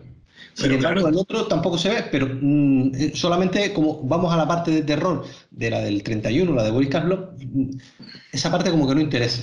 La, del 31 es ir al, al, miedo y utilizar elementos, es una libre adaptación de una historia y quedarte con la parte de terror. Se digo eso hasta aquí simplemente por, por ser un clásico, ¿vale? Del que creo que debería estar en, en la cinta métrica.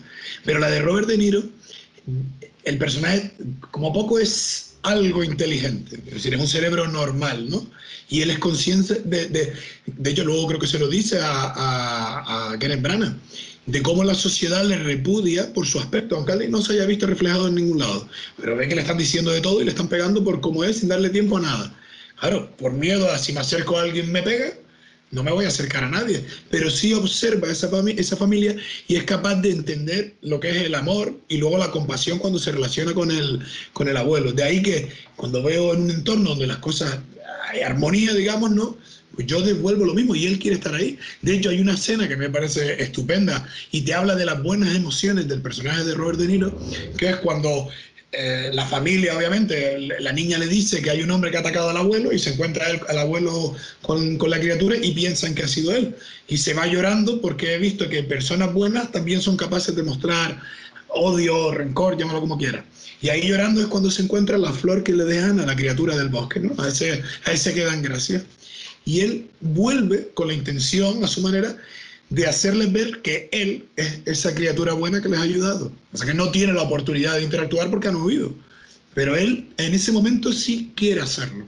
Porque pese a todo, pese a haberle tratado mal, él quiere devolver, eh, O, o relacionarse en un entorno donde no haya el sufrimiento y el odio que ha vivido desde que ha renacido, digamos. O sea, él sí tiene esa intención. No sé si recuerdas la escena que digo, la de la flor, cuando Sí, vuelve. sí, sí, la de la flor cuando se la encuentra después de haber, después de haber, que lo, bueno, que lo metieron de la casa a palo, sí, sí. que creo que, porque no recuerdo cómo está narrado eso en la novela ya, que es un poco el homenaje a la cena de la niña. La niña le entrega una flor Sí. en el río, que es la de Sí, sí. y esta es la flor que le da a la familia, ¿no? Un poco ese, ese homenaje o la forma de adaptarlo Sí, la la forma- no, que no recuerdo, no recuerdo cómo está. Pero con la importancia del amor, fíjate, Robert, creo que antes de esta conversación Robert De Niro había matado al hermano y como consecuencia a la que criaba al hermano que le puso el medallón. Creo que a dos cuando tiene la conversación está en el hielo, que es cuando le pide por favor que le haga, un- que le haga una pareja, ¿no? una compañera de vida. Y que se irá a vivir al otro lado del planeta, donde no ha estado nadie. Y le explica algo así como, creo que lo, lo apunté, dice, por la simpatía de un solo ser vivo, haría las paces con todo. Solo, solo sé que por la simpatía de un solo ser vivo haría las paces con todo. Y es, lo de siempre. Da igual que el planeta entero me odie, si una sola persona es capaz de darme amor, ya está, perdonaría a todo el mundo. Y lo dice esa escena, no importa que el planeta me odie, si una persona es capaz de entenderme y aceptarme, ya está, hago las paces con todo. Y sin embargo, el humano se lava las manos y lo deja. No se responsabiliza de su obra, que ahí es la metáfora de esta historia, ¿no? Somos dioses para crear vida, pero somos capaces luego de mantenerla. Pues bueno, con esta reflexión, si no tenemos otra cosa, y vamos nombrando ya la- lo que son las, aunque ya ha salido alguna de las veces, la- las escenas de cada una de las dos películas. Eh, bueno, yo mm, de la del 31 me iba a quedar con, bueno, me quedo con esa escena final del incendio del, del molino, me parece que visualmente es bastante potente la, la escena y bueno, como final de una película y tal, y con esas aspas en llamas dando vueltas y tal, y desde abajo, la verdad que me gustó bastante, y también la de, la de Kenneth Branagh, es también una escena visual que, que Dani la criticaba antes y yo a mí me gustó y... Eh, Sí, sí, lo criticaste que es justo cuando Elizabeth aparece eh, allí en, en- en su- donde está él encerrado y tal, y justo cuando se va ella, él ya se mete ya a terminar el experimento. Y ese, toda esa parte que es muy visual, donde está con, bueno, todo, todo el movimiento que crea de, de- del, del cuerpo que sube hacia arriba, tal, después que lo corre de lado, tal, se ve a él corriendo de un lado para otro y tal. Pues a mí me resultó bastante, bastante visual esa escena. ¿no? Yo, yo La- creo la- que, la- Dani la que criticó no fue esa, Sí, Miguel. Yo sí, creo que Dani criticó la otra, No. cuando, cuando, él, No. cuando él crea la, la mujer. No fue esa. No, Fue- esa. Lo que pasa es que expliqué, expliqué antes que lo de la mujer no hace toda la parafernalia porque ya Ah, se ha vale, explicado vale, el vale, proceso. vale. Pero lo que me refería es que vi una escena demasiado física para un experimento científico, digamos, que es lo que Sí, trata sí, de, sí, sí. de un poco representar. Por eso digo que esa en concreto me, me descuadró un poco por eso. Que la vi más digna de un musical por cómo está planteada que, que por otra cosa, al margen de eso, mira. Es, es después hay-. Sí, después hay otra escena común en las dos películas que me llamó muchísimo la atención porque son, tienen algo distinto. En las dos películas sale eh, la academia de estudios, es decir, la facultad o la escuela de medicina, como se llame. En la primera película, hecha en el año 31, es mixto. En la de Kenneth Branagh son todos hombres. Me llamó muchísimo la atención. Yo creo que es porque la del 31 no, detalle, ¿eh? No había ese detalle, ¿verdad? Yo lo vi también. Y sobre todo, tú tienes que cuenta la cómo están vestidos. La del 31, digamos que es más contemporáneo. Se supone que está narrada en un momento mucho más cercano al presente que en 1700 y pico. Ujú.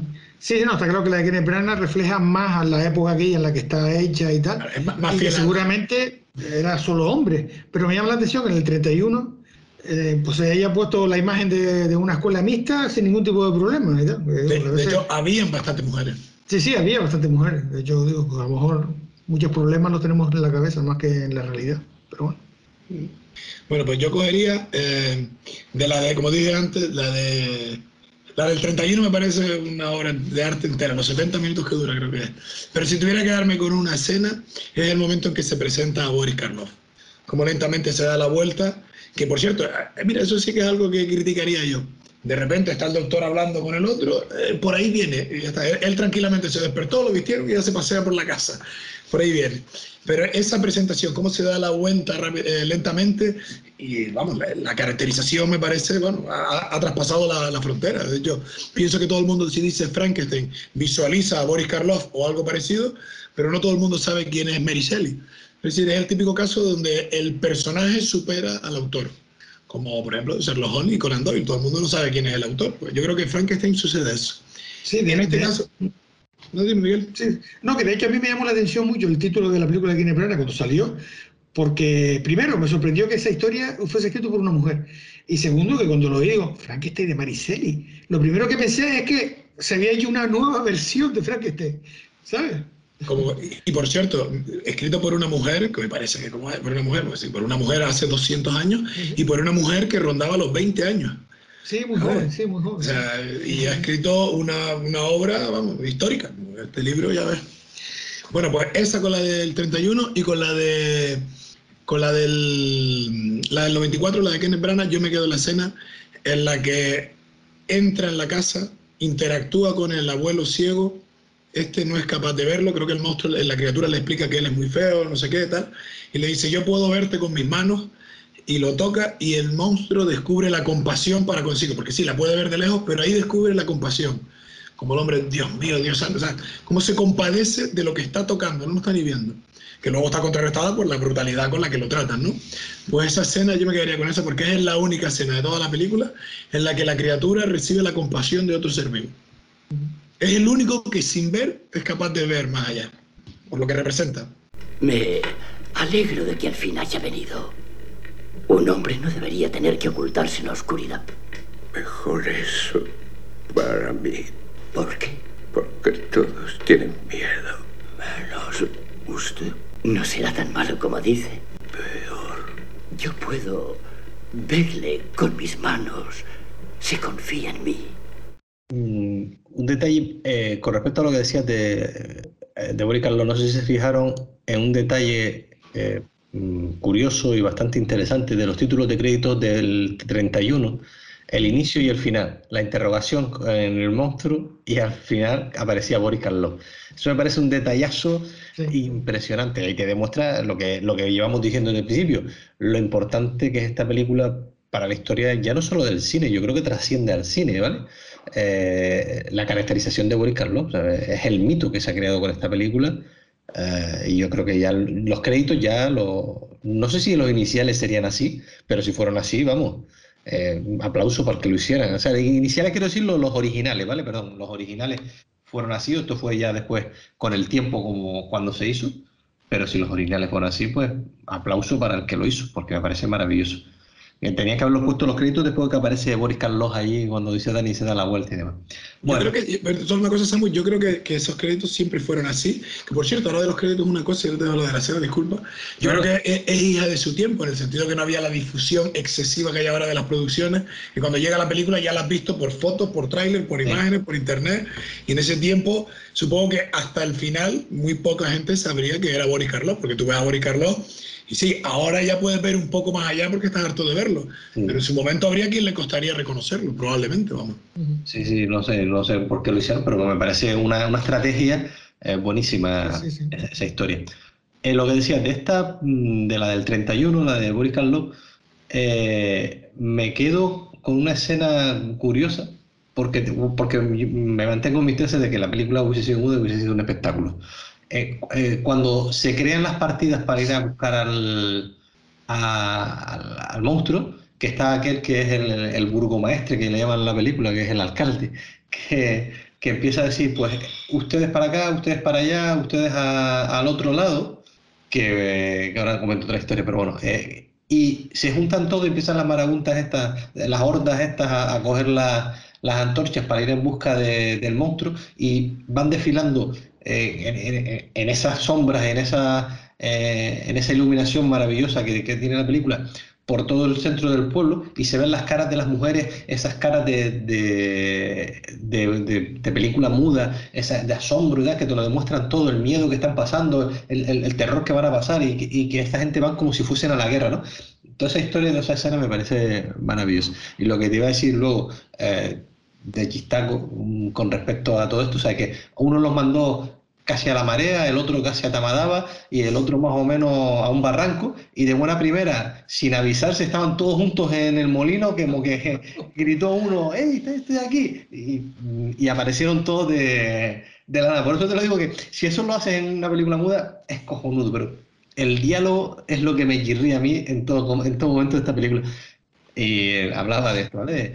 Y luego de la del, 94, la de Kenneth Bryant, Branagh, eh, me quedo con toda la, la, secuencia completa de la familia. Me parece que, mm, por lo, que, por, lo mismo que decía Dani, de, de que ese ciego lo, lo ve, eh, aprende de él sin, sin, verlo y cómo él va aprendiendo, más allá de que nos puede parecer un chiste muchas de las veces, eh, cómo aprendió a leer y cómo aprendió a escribir, escuchándolo y demás, pero esa vivencia que, que, tuvo el monstruo, esa evolución, que porque al fin y al cabo lo que vemos ahí es la evolución del, de la criatura, de, de, ser una criatura bruta, eh, digamos, eh, sin, sin modelar, a cómo ahí termina siendo al final ese arco que termina modelado. Y luego así como escena estética como, o como momento visual me, gustó mucho por estética, ¿vale? Nada más la escalera que tenía dentro de la casa y en el momento no, no, no recuerdo a quién lleva cogido eh, en brazos cuando lleva una capa roja, que esa capa roja se arrastra por toda esa escalera hacia arriba. No, no recuerdo a quién lleva en brazos, si era el hermano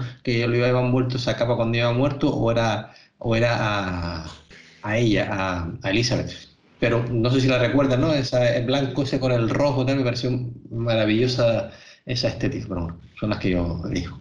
Yo creo que la escalera esa también homenajea un poco a la escalera que se ve en el castillo. Esta es mucho más, se ve más amplia la imagen, una cóncava, la otra convexa, pero tienen eh, elementos comunes, más allá del aspecto gótico de la, de la película del 31 y ya está, pero tiene esas cosillas que mantiene. Sobre una cosa, un apunte por lo que dijiste antes de lo del arco de evolución de aprender a leer, a hablar, a, a, tocar la flauta y tal. Yo pienso que por detallitos vemos, aunque creo que está mal narrado por parte de Kenneth Branagh, el paso del tiempo, se supone que ha pasado algo más de tiempo de lo que parece que está pasando, es por la recogida de la cosecha.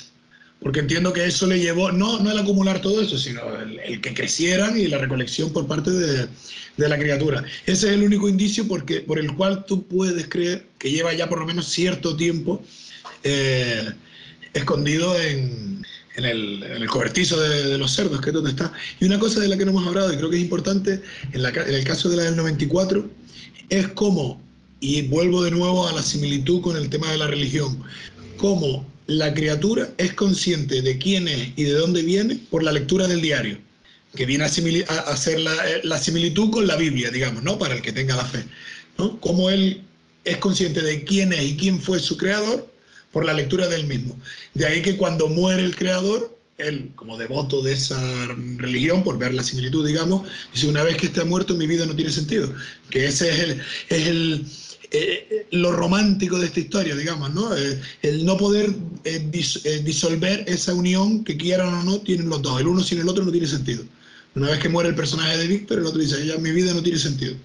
Y, creo que todo eso, esa relación se crea. El, doctor en todo momento sabe quién es la criatura, pero la criatura, si no es por el diario, no sabe quién es. No, sí, está claro, no sabe quién es. Perdón, dime, No, quizá para terminar, hay otra escena que es la primera, la inicial de la película. Yo, por lo menos, la versión que yo vi de la película del 31, sale un hombre hablando al principio, haciendo como una presentación en el propio teatro donde se va a exhibir la película. Eso no sé si, si saben si estaba en la versión original de la película o eso se añadió después. Ese no es el, no es el, no es el profesor de la, de la universidad que, el que sale presentando todo eso. No, ahí es como, como un, una advertencia por las intenciones, por las intenciones, repito, que tenía la Universal de hacer una película de terror y que supongo que para el público del momento aquello sería, porque esta tiene que ser por lo menos la, de la, primera o de las primeras, porque Drácula de Bela Lugosi es del mismo año, producciones habladas de terror. Sí, yo creo que sí. Sí, que, que, pega, que pega que eso estaba, porque era una, como una advertencia de que lo que iban a ver, pues estaban. Y creo que muy posiblemente estaba en la versión inicial, digo. De hecho, esta, esa escena en concreto la parodia también magistralmente Mel Brooks y Jim Wilder en El jovencito Frankenstein. Cuando hace la presentación en sociedad de la, de la, criatura que se pega en el baile ahí, lo que está representando es eso. O sea, homenajeando y parodiando es esa, esa apertura de, de, la historia del 31. O sea, que al fin y al cabo está haciendo, o sea, se está homenajeando y parodiando a sí misma. Pero vuelvo a repetir, esa película del 31, con sus defectos que las tiene obviamente, es historia del cine. Dentro de su género, creo que como el maquinista de la general o la quimera del oro, obviamente. Vamos a ver, que, que sea buena o que sea mala, no, no vamos a entrar, que, que, que sea que es historia, vamos a ver. Y te vuelvo y te repito, esta película ha pasado más allá del cine. Esta película eh, sobrepasa al cine por, por, lo que tú decías antes. Eh, ahora a lo mejor no, un niño tú le dices que dibuje Frankenstein y no lo dibuja así, porque a lo mejor no sabe ni quién es Frankenstein. Pero yo, yo recuerdo, a mí me decían en el colegio, dibuja Frankenstein y dibujabas esto porque era, era, tu referente. Y, y, estamos hablando de los 70 y largos, ¿sabes? No, no estoy hablando del 31 cuando, cuando salió esta película. O, no sé, Miguel, si a ti también te ha pasado lo mismo en ese sentido de, de que tú ves eso que, que estoy diciendo yo, de, de, de, que ha traspasado el tema del cine, vamos, lo, lo de este hombre. Sí, sí, no, el personaje te refieres. Sí, sí, el personaje. Sí, sí, claro, claro. No, no, pero es que yo te, digo, yo te digo, cuando se estrena en el 94 esa película con ese título de, de Frankenstein de Mary Shelley, digo, pues será que es una versión nueva de Frankenstein. Tonto de mí, es decir, inculto de mí total. Porque después resulta que era la autora de la novela original, ¿no? El personaje y sobre todo la caracterización. Volvemos de nuevo al trabajo de caracterización de Boris Karloff, que si lo vemos siempre en los dibujos y tal, siempre está pintado de verde, sí. porque esta película obviamente rodada en blanco y negro, pero para que tuviera esa tez mortecina, el, el actor, tú ves las imágenes de rodaje de la película, está pintado de verde que también hizo lo mismo Peter Boyle en, en, la criatura del jovencito Frankenstein, homenajeando y para que tuviera ese efecto cadavérico, es decir, al final sentó cátedra y es el, la iconografía Frankenstein es así. Sí, total, total. Y luego, por ejemplo, eh, el, una cosa que sí, lo dije antes cuando te dije, Dani, lo de Penny Dreyfus, eh, si recuerdas, eh, es una serie, Miguel, ¿vale? Sí, sí. De, del Victoriana y demás. Eh, que el, trata todos estos temas. Eh, sí, sí, el personaje. Drácula, Frankenstein, todo sí, esto. sí, el personaje de la criatura vive en la sociedad, convive con, con sus coetáneos, eh, vive medio escondido, medio no escondido, sale por la noche, sale tal, y vive ahí en medio de, de, del ¿Cómo se llama la serie? victoriano. Penny Dreyfus. De todas formas, si no recuerdo mal, porque yo también la vi en su día ya, el que era representado como el monstruo de verdad, no en lo físico, sino en lo interior, porque en la serie esa, el, la criatura es súper inteligente sí, sí, y, y, y, iba al teatro y tenía, tenía sensibilidad, mientras que el doctor estaba representado como la aberración interior del hombre, digamos. No, la serie esa está muy... La serie el, el episodio piloto está rodado por Bayona. Sí. ¿sí? Penny Dreyfus, por lo visto, era una, un magazine, un tipo de revistas pulp de la época, en su tiempo, que, que sacaba historias cortas de terror y tal, y fue, son tres temporadas nomás, está muy bien. Te la recomiendo. Luego se hizo una temporada americana. Tiene otra historia con... de otro tema. No tiene nada que ver con, con el monte de Frankenstein, pero vamos, similar. No, pero sale de Frankenstein, Drácula, el hombre lobo. En la, en, la, en la, inglesa sí, en la inglesa sí, en la estadounidense no. Yo creo no, que, que la estadounidense se llama Penny Dreyful City of Angels. que es? Ah, no, esa, esa es un spin-off que se hizo. Eso no, yo digo la que salía eh, Timothy Dalton, creo que era quien salía. Sí, no, creo que salía Timothy Dalton, entre, entre otros, vamos. Pues está muy bien, esa te la podrías ver. Bueno, pues ya por último y por finalizar, dos curiosidades que vi luego a raíz de ver la película. Esta la recordaba. El, el, todo lo, el, la decoración que utilizó Mel Brooks y Gene Wilder también para el jovencito Frankenstein son de todo el, el elemento del laboratorio, del laboratorio y tal, son de la película del 31. Qué bueno. Es el elemento que quedó de atrezo de, del laboratorio de, de, la película del 31. Y luego, una, una cosa que le vi, porque había leído que Boris Karloff, a raíz de esta interpretación, esta caracterización sobre todo, luego tuvo un montón de problemas de espalda con el tiempo por los zapatones que le pusieron y porque en las rodillas, se ve sobre todo cuando camina, cuando se sienta y corre no, porque si no no es imposible, le pusieron una serie de tablas para que no pudiera doblar la rodilla y caminara como más aparatoso y le, le acarreó problemas el, el, resto de su vida. De hecho, él creo recordar que interpretó a la criatura en tres películas, Frankenstein, la novia de Frankenstein y el hijo de Frankenstein. O sea, el, el jovencito Frankenstein sería la, la, la, cuarta, porque es el nieto de, del doctor, digamos, ¿no? Pero solo lo hizo tres por todos los problemas físicos, entre otros, que, que le llevó a la caracterización. Y luego porque, claro, si ahora para caracterizar a alguien te pegas tiempo, te imaginas tener el 31 para pintarte de verde y ponerte todo eso que tiene encima, ¿sabes? Se podrían sí, pegar horas de maquillaje. Mención especial al tema del maquillaje también, ¿eh? Para la época que era y tal. Pero las dos películas, ¿eh? ahí, ahí yo, yo, se lo daría a las dos películas. Sí, sí, sí a las dos películas. La de Niro es brutal en, en, la otra película. Sí, sí. A mí lo que me gusta, y es lo que decía antes, es que mm, Kenneth Branagh supo romper con aquella imagen y crear otra distinta y tan válida incluso más real, más humana. Pero si ves, es que si ves adaptaciones anteriores y posteriores a estas dos, rara vez se repite esto, salvo en producciones de la Universal y con peor defecto porque no es Boris Carlos, obviamente, y el original es el que al fin y al cabo tiene el que deja mayor pozo. La de, la de Christopher Lee que mencioné antes, La maldición de Frankenstein, de la Hammer, no tiene nada que ver ni con la de Robert De Niro ni con esta. Pero porque al fin y al cabo eh, no puedes repetir una marca registrada. Pero me parece bien, me parece bien. Y realmente si lees la novela, y la que es más unir piezas de diferentes cuerpos es la de Robert De Niro. Porque ahí está la de Boris Karloff, tiene elementos, como dijimos, que han pasado a la historia, pero que no tienen sentido. Los dos tornillos que tienen el cuello, ¿para qué son? Hombre, al principio es para que te conectaran ahí los. eh, eh, ¿Cómo se llama? Pero El- el- luego la electricidad que le revive, pero cosas que han trascendido. pero- Para le conectaran las pinzas para que estaba la electricidad por ahí. Pero bueno. Que fuera ahí, pero como lo subió allá arriba al, al cielo, no, nadie vio cómo, cómo pasó. Bueno, Miguel, si tú no lo has visto, te recomiendo la, la novia de Frankenstein. Está muy bien.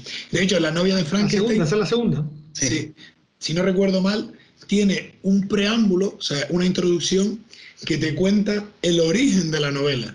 No sé si conoces eso. ¿eh? En una noche de tormenta, Mary Shelley reunida con, lo- con Lord Byron y otro que creo que era el marido de ella, eh, estaban encerrados y como no había internet ni televisión, pues hicieron una apuesta de ver, mientras duraba el encierro, quién hacía la novela de terror más terrorífica. Y la historia nos dejó de esa idea, pues Pero, pero eso no sale en el biopic de, de, de Mary Shelley. ¿No sale en el biopic eso también? Sí, supongo que en el biopic de ella sí, pero que en la novia de Frankenstein, así como en esta aparece ese tipo delante del teatro, Es que, pues me suena esa historia, es que a mí me suena esa historia, pero porque vi hace un par de años la, la película, la de el biopic de Mary Shelley, y me parece, me parece recordar esa historia. Pues la- la- el comienzo de ese, si no recuerdo mal, empieza así, haciendo de Mary Shelley Elsa Lancaster, que es luego la que hace de, de la novia. Que también tiene otra iconografía que ha pasado en la historia, que es la del pelo para arriba con las canas. Es otra que ha trascendido el tiempo. Bueno, ya sabemos el disfraz del, de- del próximo carnaval. pues, chiquillos, ¿alguna cosa más? Pues nada, completo. Pues nada, ya con esto servido el Frankenstein, el monstruo de Frankenstein y la criatura de Frankenstein. Y Kenneth Branagh. Y Kenneth Branagh. En paz descanse. Y Christopher Lambert y la inmortalidad.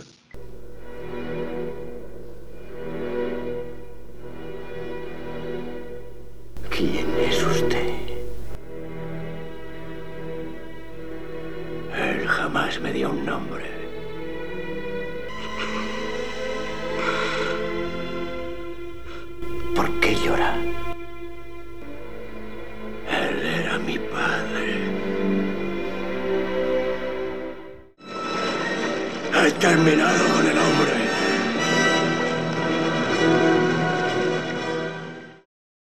Ha finalizado la, el programa, solamente ya para antes de despedirnos, recordarles que para el próximo programa, que será el programa 66, vamos a, a ver dos películas, eh, esta vez nos vamos al blanco y negro, nos vamos a- al thriller, cine negro quizás, en, en una de ellas muy bien mostrado, en la otra vamos a verlo. La primera, la película que sería la número 129 de la cinta métrica, sería una película de 1944 dirigida por Billy Wilder, Perdición. Y la segunda sería una, la que sería la película La 130, va a ser una película de 1963 dirigida por Kurosawa, es El infierno del odio. O sea que repetimos, película 129, Perdición, película 130, El infierno del odio. Pues si no hay nada más, nos vemos entonces en el próximo programa. Faltó la coletilla al final, pero bueno. Claro, no, No quiero Dani. meter presión, ¿eh? Nada, simplemente pórtense bien, no hagan caso de las apariencias, denle oportunidades a la gente, ¿vale? Que por muy raros que nos parezcan a primera instancia, pueden ser buena gente. Vean a las personas también con las manos. Exacto. Bueno, hoy en día ten No cuidado. se tocones, no toques mucho Hoy porque en día, hoy en día ten cuidado. Olvida corta permiso de tocar. manos. Córtalo de las manos, Lávate. corta, corta. Bueno. Venga, Pues nada, luego. Venga, nos vemos.